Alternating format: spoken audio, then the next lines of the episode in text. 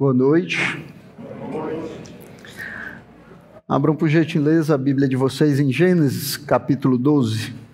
Gênesis 12, a partir do versículo 1, vamos ler os três primeiros versículos desse capítulo. Diz assim a palavra do Senhor: O Senhor disse a Abraão: Saia da sua terra, da sua parentela e da casa do seu pai, e vá para a terra que lhe mostrarei. Farei de você uma grande nação e o abençoarei e engrandecerei o seu nome. Seja uma bênção. Abençoarei aqueles que o abençoarem e amaldiçoarei aquele que o amaldiçoar. Em você serão benditas todas as famílias da terra. Vamos orar. Santo Deus e Pai, nós estamos agora diante da tua palavra, Pai, que está aberta diante de ti. Pai, Prepara as nossas mentes e os nossos corações, Senhor, para compreendermos o que o Senhor quer nos ensinar. Ajuda-nos, Senhor, a estarmos atentos àquilo que o Senhor vai falar através da tua palavra, Pai. E que o teu nome seja engrandecido nas nossas vidas, enquanto nós vivemos de acordo com aquilo que o Senhor tem nos ensinado. Abençoa-nos, Senhor, para que nesse momento, Pai, nós possamos receber o alimento da tua palavra, Senhor, e sermos nutridos. Nós te pedimos o nome de Jesus Cristo, teu Filho. Amém. Então, nós estamos no mês missionário, né? É o mês que nós escolhemos para, de uma forma mais enfática, nós lembrarmos de missões, né? Estarmos aqui falando a respeito de missões. Então, nesse mês, nós vamos dar uma parada no, na, no estudo de Hebreus, depois retornamos. Nós vamos dar uma parada e vamos é, estudar a respeito de missões. Né? Então, todos os tempos de estudo da palavra que nós vamos ter durante esse mês, nós vamos falar a respeito de missões. Em especial, nos domingos à noite, nós vamos estudar sobre a Missio Dei, né? ou missão de, de, missão de Deus, e como um Deus que está em missões, que está em missão, ele nos encoraja e nos impulsiona para nós fazermos também missões. Vamos ver como a missão de Deus é o paradigma, o protótipo, o exemplo e o padrão para a missão que ele nos convocou a fazer. Como entender e crer em um Deus que está em missão pode também nos impulsionar, nos colocar em direção a missões. Então, o termo missiodei, ou missão, quando a gente fala no singular, são termos intercambiáveis, né, que se referem a como Deus, a Deus como aquele que está em missão, como o Deus que está fazendo alguma coisa, o Deus que faz missão. Né? E quando a gente fala sobre missões no plural, nós vamos ter uma distinção porque aí nós vamos estar falando daquilo que a igreja faz em resposta à missão de Deus. Né? Essa atividade que o Senhor está fazendo desde o início do mundo, como a sua igreja responde a ela. Então, ali no século XVIII, é, quando é, ressurgiu as chamadas missões modernas, as missões da igreja elas começaram a ter primazia, começaram a estar mais em evidência sobre a missão de Deus. É a igreja como esse agente, né, como uma instituição pela qual Deus avança o seu reino nesse mundo, aquela que abre as portas às pessoas para que elas conheçam a Deus através da pregação, através do evangelismo e através de todas as atividades que nós fazemos como igreja. Então, tudo isso começou a se destacar e a missão, as missões da igreja começaram a se destacar. Mas a missão, ela não começa com a igreja. Ela começa com Deus. É com Ele que começa essa atividade de se revelar, de revelar a si mesmo, para que os homens o conheçam e possam amá-lo, e por amá-lo possam adorá-lo. Então, essa decisão unilateral de Deus, da parte de Deus, de se mover em direção ao homem, de, de se revelar ao homem, de trabalhar para ser conhecido, de criar, de abençoar, de perdoar e até de punir para ser conhecido. Essa é a base e o porquê da igreja como instituição fazer missões. Portanto, a igreja ela não está no centro do que Deus está fazendo. Deus é quem está no centro. E ele vai oferecer um modelo, uma razão, vai oferecer para a igreja um norte, para você e para mim, participarmos do que ele está fazendo nessa terra, participarmos da obra dele neste mundo. Nós respondemos a esse convite, nos prontificando a cooperar com ele naquilo que ele está fazendo. Nós respondemos a essa missão de Deus e nós estamos certos em responder a ela. Mas nós não criamos a missão, nós apenas respondemos aquilo que Deus já começou a fazer. Nós colaboramos, cooperamos com o que Deus está fazendo. Nós deveríamos entender bem isso. Certo? Então, missão, ou missio dei, né, esse termo latim que se refere à missão de Deus, se refere à iniciativa histórica, redentiva e restauradora de Deus em favor da sua criação e para a glória do seu nome. Né? A missão de Deus é a iniciativa histórica, redentiva e restauradora de Deus em favor da sua criação e para a glória do nome dele. Ela é histórica porque ela acontece na história do homem, né? não, não acontece a parte do homem, não acontece no céu, ela acontece na história do homem. E é redentiva porque os homens eles se tornaram inimigos de Deus. O homem pecou contra Deus. O homem quebrou seu relacionamento com Deus. Então, para que Deus continuasse é, levando à frente a sua missão, para que o homem pudesse se relacionar com Deus, ele precisava agora redimir o homem. Ele precisava que o homem fosse redimido para ter é, de volta esse relacionamento com ele. Mas ela não é apenas redentiva, ela também é restauradora. Porque é Deus tentando resta é Deus restaurando o homem para aquele propósito, no início de tudo, quando Deus criou o homem. Então a missão, ela não termina apenas quando os homens são salvos. A missão termina quando Deus for tudo em todos, como Paulo diz lá em 1 Coríntios 15. Então o homem não é o protagonista da missão. Deus é o protagonista dessa missão. Então, nesse sentido, missões se referem à participação da igreja na missão de Deus.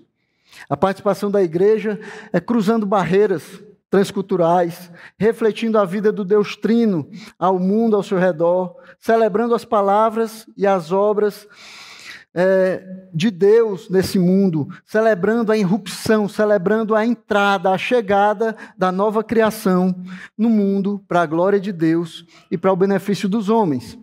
Essa é a missão da igreja. É assim que a igreja faz missão. Mas a missão ela se inicia em Deus. Essa, essa missão de revelar, de se revelar e de ser conhecido e adorado entre todas as nações. Essa missão, ela se inicia em Deus. É Deus quem começa a missão, é Deus quem origina essa missão. E quando é que essa missão ela começa? Quando é que se inicia essa missão? Lá em Gênesis 3, quando o homem pecou e aí precisou ser redimido pelo homem, por, precisou ser redimido por Deus? Não. A missão começa lá em Gênesis 1 e 1, quando a gente encontra as palavras no princípio, Deus criou os céus e a terra. Aí começa a missão de Deus.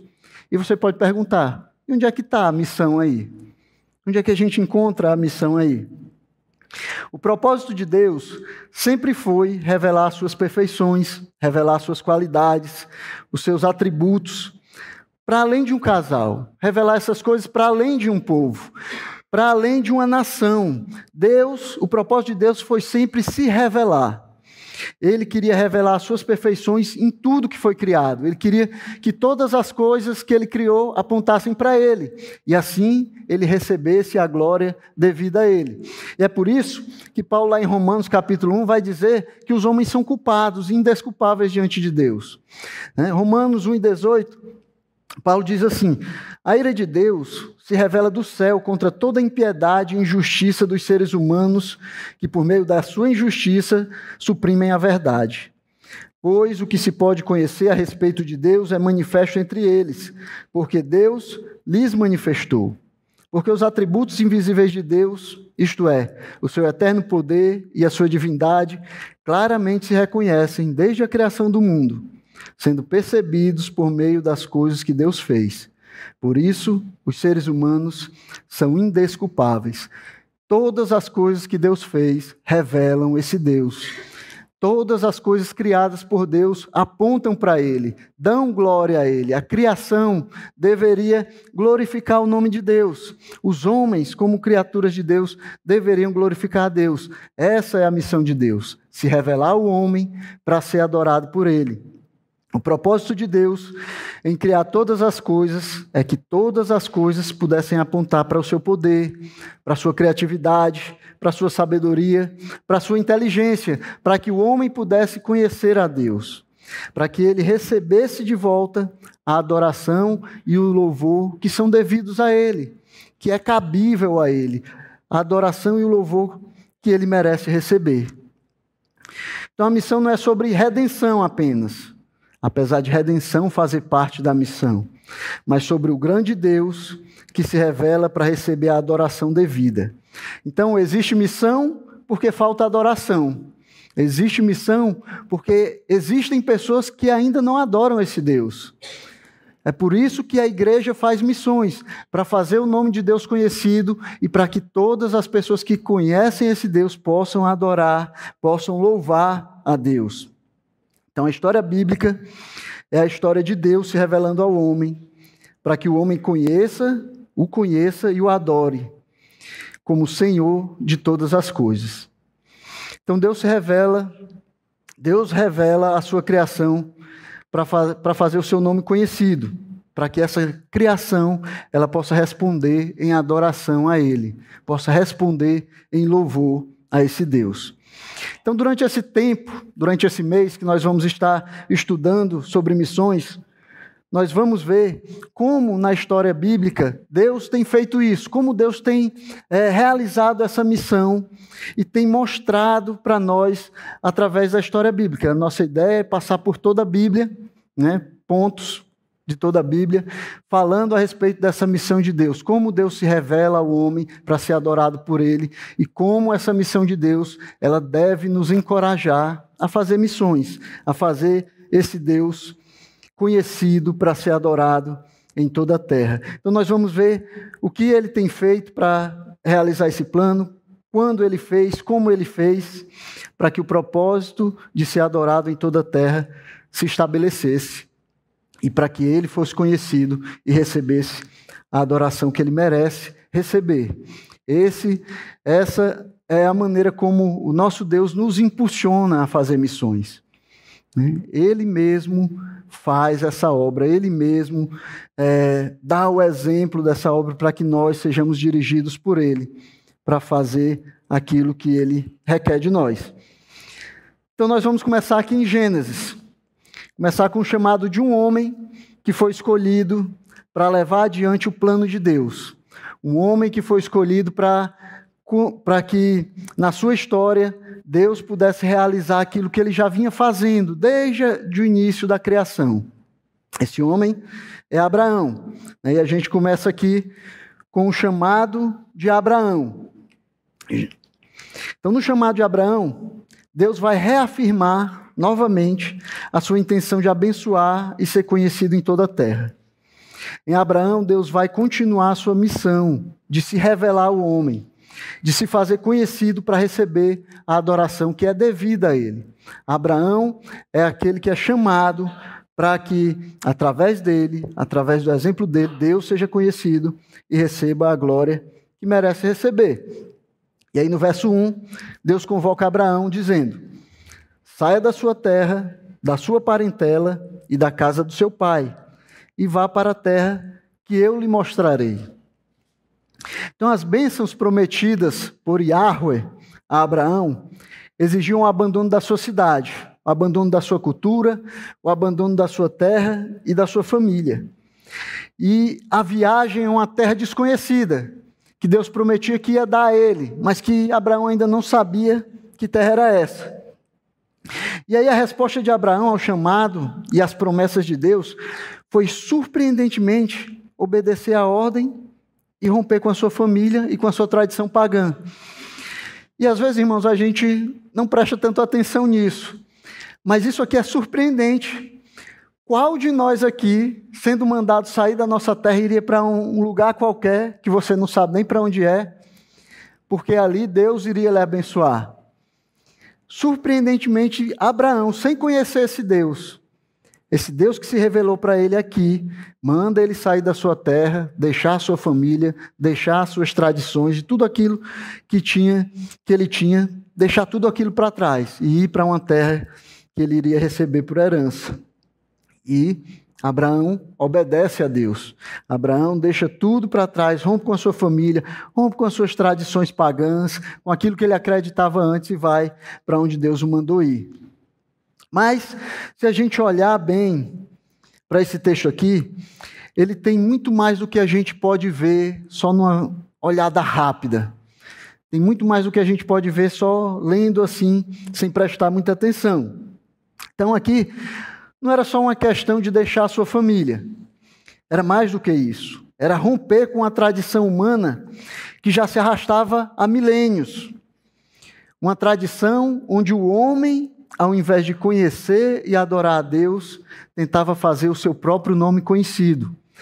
Era romper com a tradição de séculos, onde o homem virava as costas para Deus, não se colocava diante de Deus, não aceitava é, receber esse Deus como Senhor da sua vida. Era romper com essa tradição, era romper com milênios de tradição do homem, dando as costas para Deus. É isso que nós vamos ver nos séculos que são registrados é, em Gênesis 1 ao 11. E que vai ser visto de maneira mais clara em três crises mundiais que acontecem e que são registrados aqui nesses capítulos é, iniciais de Gênesis, né? A queda, o dilúvio e a Torre de Babel.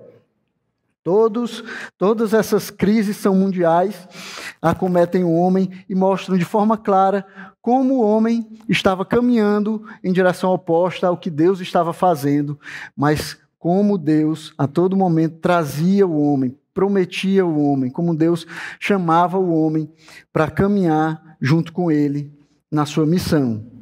Então, após a cada uma dessas falhas sucessivas do homem, sucessivas da humanidade, Deus surge como o Deus que ainda estava em missão, demonstrando a sua graça, providenciando que o seu plano inicial de ser conhecido, de ser adorado pelo homem, ele continuasse firme, ele continuasse seguindo adiante, ele prosseguisse conforme ele tinha planejado desde o início.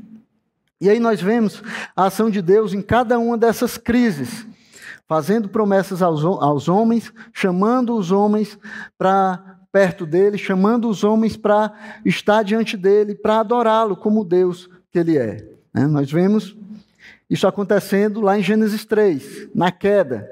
Né? Depois da queda, Deus vai prometer ao homem redenção, vai prometer redenção a esse homem. E lá, Gênesis 3 e 15, ele diz assim: Porém, inimizade entre você e a mulher falando a serpente, entre a sua descendência e o descendente dela. Este lhe ferirá a cabeça e você lhe ferirá o calcanhar. Então, já no momento da queda, no momento em que o homem se rebelou contra Deus, no momento em que ele desobedeceu a Deus, Deus promete a esse homem redenção. Deus promete a esse homem que ele iria trazer aquele que iria é, reverter a maldição que tinha sido colocada sobre ele e sobre essa terra, que destruiria a serpente, né, que reconduziria a humanidade a ele, a Deus, para que o seu plano de ser adorado por toda a terra ele continuasse, para que o seu plano de ser conhecido e adorado pelos homens permanecesse. E aí a gente percebe isso porque os homens, é, Adão e Eva, eles entendem isso. Eva, particularmente, é, esperava que essa promessa se cumprisse logo nas gerações posteriores.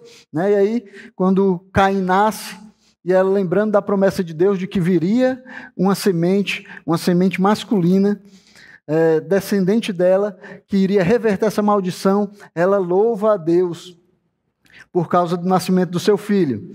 Né?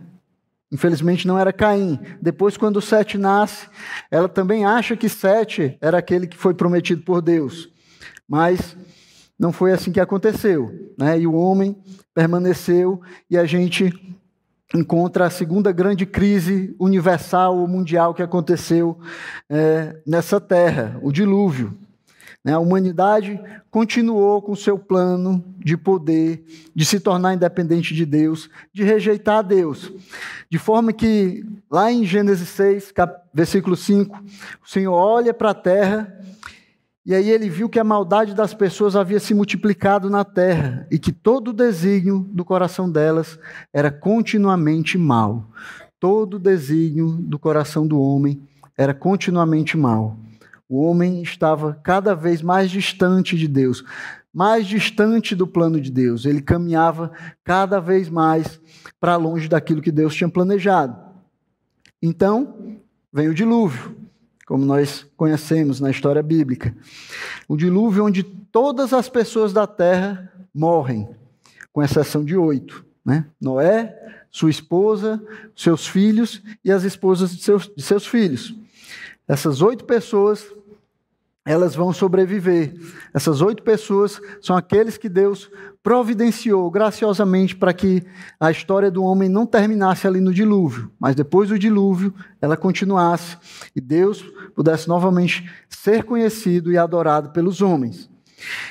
Então, quando essas oito pessoas elas saem da arca depois do dilúvio global, né, que atingiu toda a humanidade, Deus vai Deus através de Abraão, através de uma profe, através de Noé, através de uma profecia de Noé, vai fazer uma promessa a um dos filhos de Noé, seu filho Sem. Ele vai prometer que iria habitar nas tendas de Sem. E aí lá em Gênesis 9, 27, ele diz assim: Que Deus engrandeça Jafé e que ele, Deus, habite nas tendas de Sem e Canaã lhe seja servo. Então, mais uma vez, Deus promete estar entre os homens e continuar com seu plano missionário de se fazer conhecido e de ser adorado pelos homens. Então, Deus cumpriu a sua promessa, né?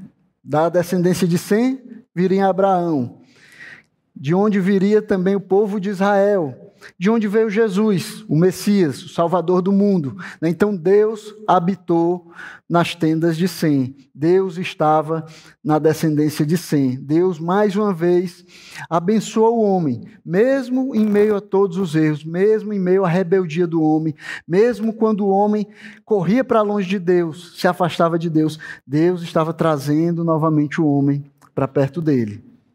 Mesmo em meio à maldade e à descrença do homem, Deus continua em missão, Deus continua o seu propósito, Deus continua seguindo com o seu plano, Deus vai ser conhecido e adorado pela humanidade.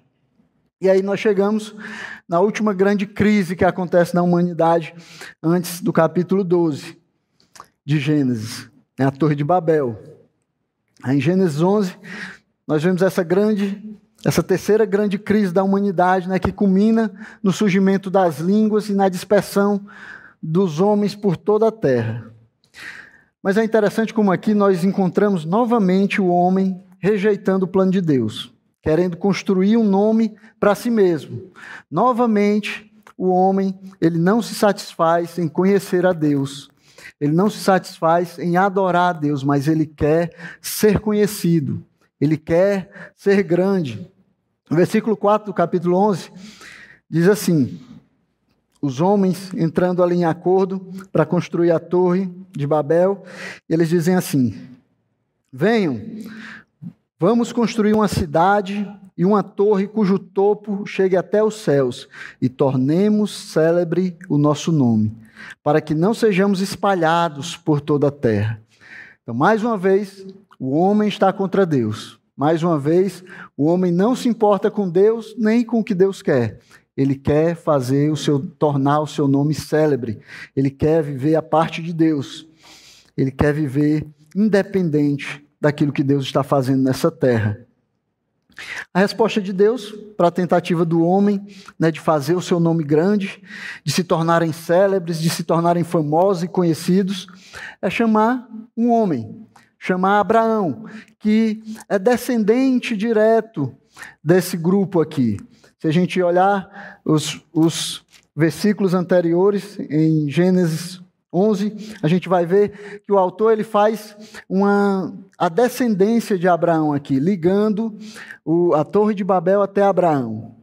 Então era assim que em Gênesis é, autor, o, o, autor Moisés ele fazia para ligar as histórias. Né? Então ele liga a Torre de Babel até Abraão, fazendo uma descendência, né? que sai de lá e chega até em Abraão.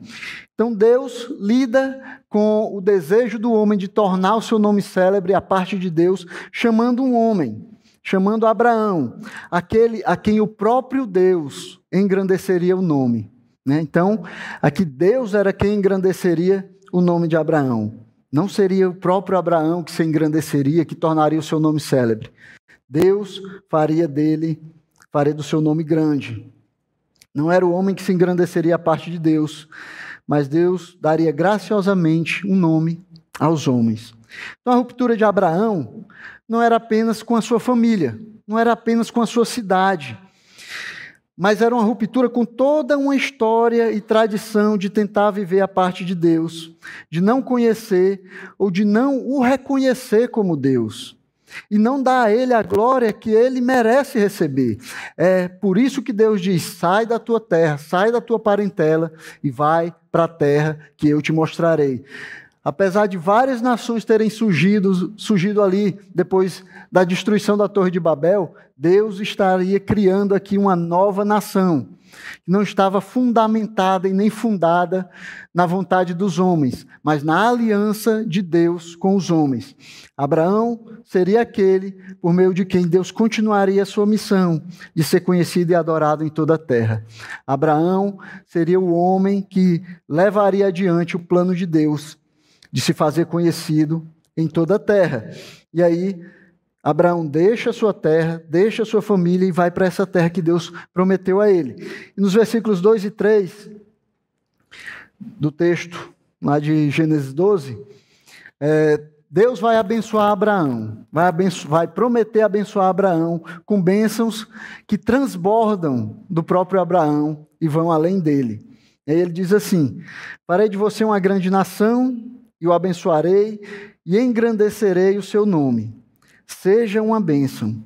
Abençoarei aqueles que o abençoarem e amaldiçoarei aquele que o amaldiçoar. Então Deus faz promessas de bênçãos a Abraão. Deus promete abençoar Abraão, mas era ele mesmo que faria isso. O próprio Deus abençoaria Abraão e seria conhecido como o Deus de Abraão, o Deus que abençoou Abraão e por meio dele toda a terra. Deus seria a fonte da bênção de Abraão ao invés de ser uma realização humana, as bênçãos viriam como um presente da graça de Deus e o desenrolar da missão de Deus na terra através desse homem, Abraão. Então, Abraão seria conhecido como aquele que teve fé em Deus, que colocou a sua fé em Deus e por isso foi abençoado por ele. E aí Deus faz três promessas a Abraão aqui.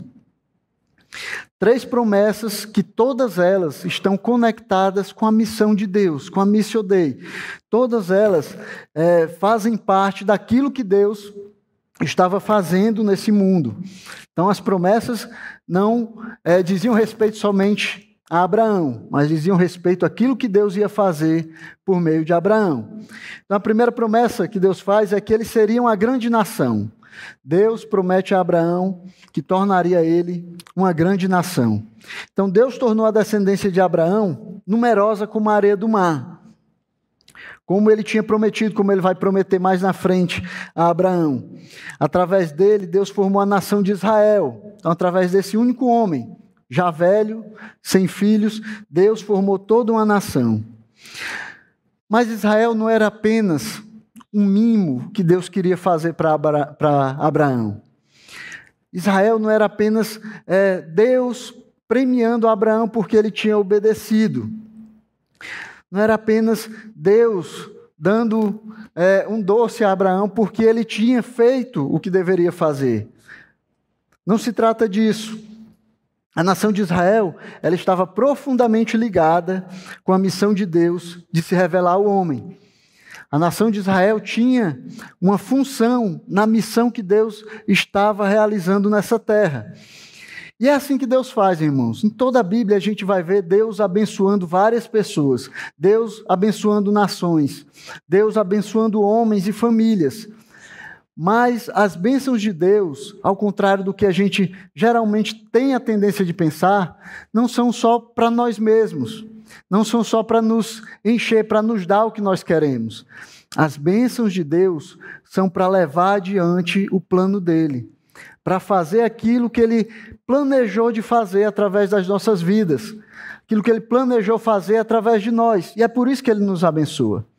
Ele não, não nos abençoa só para que nós tenhamos muito, só, só para que nós possamos gastar muito, só para que nós tenhamos mais do que os outros. Ele nos abençoa para que nós possamos levar adiante aquilo que ele está fazendo nessa terra. E foi assim com Abraão, foi assim com a nação de Israel. Êxodo, capítulo 9, no versículo 5, vai dizer assim: Agora, pois, se ouvirem atentamente a minha voz e guardarem a minha aliança, vocês serão a minha propriedade peculiar dentre todos os povos, falando ao povo de Israel. Porque toda a terra é minha, e vocês serão para mim um reino de sacerdotes e uma nação santa. Então o texto de Êxodo ele está no centro do chamado missionário de Israel. Essa aqui é a maior indicação de que Deus criou Israel para ser sua testemunha, para testemunhar todas as famílias da terra. A função de Israel era sacerdotal, a função para que eles é, seriam especialmente capacitados por Deus. Então, Israel é, é, seria uma nação de sacerdotes. O sacerdote é aquele que media entre o homem e Deus. Israel deveria ser essa nação que mediaria entre os homens, entre as outras nações e Deus. Israel tinha uma função sacerdotal, uma função missionária, uma função de fazer Deus conhecido a todas as nações. É por isso que Deus abençoa Abraão e promete a ele fazer dele uma grande nação, a fazer dele uma nação, um, dar a ele uma descendência que seria inumerável como, are, como a areia do mar. Porque essa, essa nação ela funcionaria, ela levaria adiante o plano de Deus, a missão de Deus de ser conhecido em toda a terra. A segunda bênção de, de Deus para Abraão é que ele promete abençoar Abraão. Ele diz: E o abençoarei. Deus pessoalmente abençoaria Abraão. Deus pessoalmente abençoaria Israel. Isso implica que Deus estaria presente na nação de Israel. Isso implica que Deus estaria junto, habitaria na nação de Israel. Essa promessa, ela vai ser cumprida. Né? Nós vamos ler o Pentateuco e vamos ver como Deus estava presente é, na nação de Israel, como ele estava junto de Israel, abençoando essa nação. E a gente pode ver isso quando o povo é tirado do Egito, né, por meio de maravilhas e sinais, enquanto ele é sustentado no deserto, sendo alimentado com pão do céu, com água saindo da rocha, de forma miraculosa, Deus está ali com Israel, abençoando a nação. É visto também através do tabernáculo e da arca, né, que são é, o símbolo da presença de Deus no meio do povo. E depois que eles entram na terra, isso é visto também através do templo que é construído ao nome de Deus. É onde Deus mesmo disse que faria daquele lugar sua habitação. Então Deus estava habitando com Israel, estava abençoando pessoalmente Israel, abençoando Israel com a sua presença. Foi isso que Deus prometeu a Abraão. Foi isso que Deus cumpriu, que nós podemos ver aqui. A gente também vê Deus abençoando Israel, estando presente em Israel, através da lei. Né? A lei de Deus é uma manifestação da bênção e da presença do Senhor, né? que faria todos os outros povos temerem a Israel e conhecerem a Deus, enquanto Israel obedecesse a sua lei. Deuteronômio 28, 9 diz assim: o Senhor os constituirá para si em povo santo, como prometeu com juramento, se guardarem os mandamentos do Senhor seu Deus e andarem nos seus caminhos, e todos os povos da terra verão que vocês são chamados pelo nome do Senhor e terão medo de vocês. Então, se Israel obedecesse, cumprisse a lei que Deus estava dando a eles, todas as nações iriam, olhar para Israel e iriam temer Israel, iriam conhecer a Deus, iriam conhecer Israel como um povo que serve a um Deus que está próximo, um Deus que está presente, um Deus que tem intimidade com o seu povo. Então, a bênção de Deus a Israel o faria conhecido em toda a terra. A bênção de Deus a Abraão e aos, e aos seus descendentes, que depois seria a nação de Israel, faria Deus conhecido em toda a terra. A terceira promessa de Deus a Abraão é que seu nome seria grande. Deus daria um grande nome a Abraão. Então, indo é, em uma direção diametralmente oposta aos povos dos quais ele descendeu, os povos lá de Babel, né, que tentaram construir uma torre para fazer o seu nome conhecido, para se, se tornarem ilustres, para é, fazerem o seu nome conhecido entre todas as pessoas, Abraão, ele teria um grande nome, mas não por causa dos seus feitos, não porque ele era bom, não por causa dele mesmo, mas por causa da graça e da bondade de Deus na vida de Abraão. Então, Abraão teria um grande nome e seria conhecido como um homem que foi abençoado por Deus. Ele seria conhecido como aquele a quem Deus fez promessas. Deus seria conhecido através do nome de Abraão. É assim como ele fez também com Davi. Então, é fazendo um contraste aqui entre o povo de Babel, que queria construir seu próprio nome, vai, Deus vai dizer que ele vai dar um nome a Abraão. Ele está dizendo para Abraão: Abraão, não é, não é você, como os seus antepassados, que vai construir um nome para você. Eu vou dar a você um grande nome. Foi o mesmo que ele fez com Davi. Né? Quando Davi pensou em construir uma casa para Deus. Ele disse que não era Davi que iria construir uma casa para ele. Era ele que construiria uma casa para Davi. Assim como ele mesmo é, tinha engrandecido o nome de Abraão, ele mesmo também construiria um nome uma casa para Davi, uma descendência para Davi. E é interessante esse texto aqui porque a gente vê novamente o desenrolar do plano de Deus, o desenrolar da missão de Deus aqui na vida de Davi também. 2 Samuel 7, a partir do versículo 8. Deus vai falar por, por intermédio de, do profeta Natan a Davi. Ele diz assim: Agora diga ao meu servo Davi: Assim diz o Senhor dos Exércitos: Eu tirei você das pastagens e do trabalho de andar atrás das ovelhas, para que você fosse príncipe sobre o meu povo, sobre Israel. Então Deus está dizendo para Davi: Olha, você não era ninguém, você cuidava de ovelha, você estava no meio do deserto, você não tinha nada, não tinha nome, não era conhecido. Fui eu que tirei você de lá. Eu tirei você de trás das ovelhas. Ele diz: Estive com você por onde quer que você andou e eliminei todos os seus inimigos diante de você. Você também não venceu seus inimigos porque você era mais forte do que eles. Não era porque você era um homem melhor do que eles, mais treinado do que eles, mas é porque eu estive com você. Ele diz: Engrandecerei o seu nome, como só os, só os grandes têm na terra. Preparei um lugar para o meu povo, para Israel, e o plantarei para que habite no seu lugar e não seja mais perturbado. E jamais os filhos da perversidade o afligirão, como no passado, desde o dia em que mandei que houvesse juízes sobre o meu povo de Israel. Eu lhe darei descanso de todos os seus inimigos. O Senhor também lhe faz saber que ele, o Senhor, fará uma casa para você. Então, Davi, não é você que vai fazer uma casa para mim. Não é você que tem poder para me dar alguma coisa, Davi. Eu construirei para você uma casa, eu darei a você um nome. Mas não é só porque você é bom, ou porque você é melhor do que os outros, é porque através dessa descendência que eu vou lhe dar, porque através dessa casa que eu vou construir para você, eu vou levar adiante a minha missão. Eu vou continuar fazendo a minha missão. E através do seu descendente, eu vou trazer aquele que eu prometi lá no começo né, que vai restaurar o relacionamento de, do homem com Deus. E assim como fez com Davi, ele também fez com Abraão. Era Deus e não Abraão que abençoava. Era Deus quem dava um nome a Abraão. É Deus quem dá nome aos homens. Mas por que será que Deus abençoaria é, um indivíduo assim isolado, específico como Abraão? Né? Por que ele faria isso com Abraão? Por que Abraão foi escolhido?